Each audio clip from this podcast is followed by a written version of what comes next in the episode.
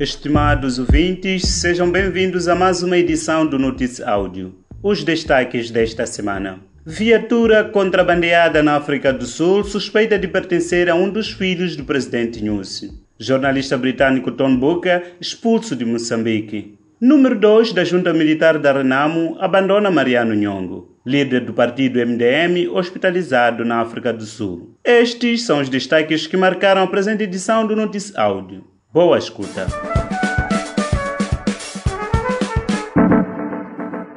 Uma viatura de marca Mercedes-Benz contrabandeada no valor de cerca de 2,7 milhões de randes tinha sido abandonada no porto de entrada da fronteira de Libombo, em Comate Porte, desde meados de dezembro, sendo que, de acordo com o gerente do posto fronteiriço de Libombo, alegava-se que a viatura pertence a um dos filhos do presidente moçambicano Felipe News. De acordo com a Carta de Moçambique, o jornal Mirror, que reportou o caso da África do Sul, contactou as autoridades moçambicanas naquele país, mas eles não responderam alegadamente porque o chefe estava de férias em Maputo. A Carta de Moçambique diz que tentou estabelecer um contato com o gerente do posto de Libombo, mas devido às restrições em face da Covid-19, ninguém esteve disponível para atender.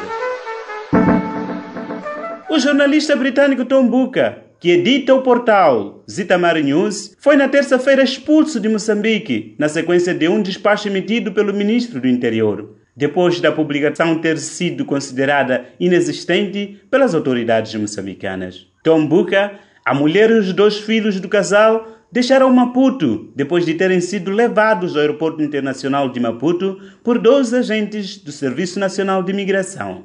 Buca disse a jornalistas no aeroporto que deixava o país uma vez que foi expulso por 10 anos e que vai tentar, por vias legais, a alteração da decisão. O Instituto para a Comunicação Social da África Austral, MISA Moçambique, Organização de Defesa da Liberdade de Imprensa, contestou a expulsão de Tom Buca, repudiando a decisão das autoridades. O MIS acrescentou que o processo foi conduzido sem transparência e profissionalismo, dando a ideia de que se estejam a usar as instituições do Estado para a movimentação de expedientes políticos de manifesta ilegalidade.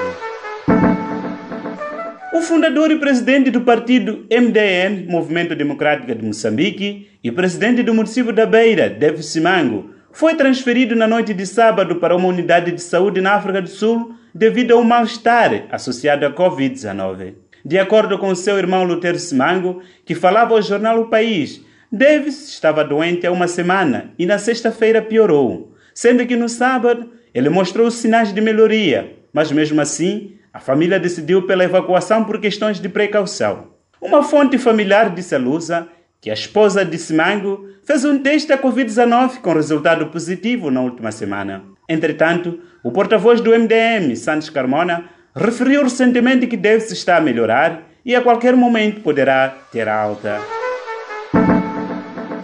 O chefe do Estado-Maior da autoproclamada Junta Militar de Renamo, Paulo Felipe Ngirande, decidiu abandonar o grupo armado liderado por Mariano Nhongo e entregar-se às forças de defesa e segurança, supostamente por estar velho demais para a guerra. Segundo a DW, o ex-combatente, chefe do Estado-Maior desde agosto de 2019, disse que acabou optando por fugir da junta militar em novembro do ano passado, uma vez que eles não aceitavam que ele saísse do grupo. Em declarações à imprensa, Guirande aconselhou outros militares do grupo a fazerem como ele e aderir ao processo de desarmamento, desmobilização e reintegração. O porta-voz da polícia em Sofala, Daniel Macuacua, disse que quando da interseção em Gorongosa, Guirande portava sua arma AKM com cinco munições, arma esta que ele já depositou no Comando Distrital de Gorongosa. Esta foi mais uma edição do Notice Áudio, produzido pela Plural Media e distribuída pela Chipalapala. Fique ligado nos nossos canais de Telegram e WhatsApp e dê um like à página do Notice Áudio no Facebook para receber mais notícias semanalmente. Fique atento à próxima edição.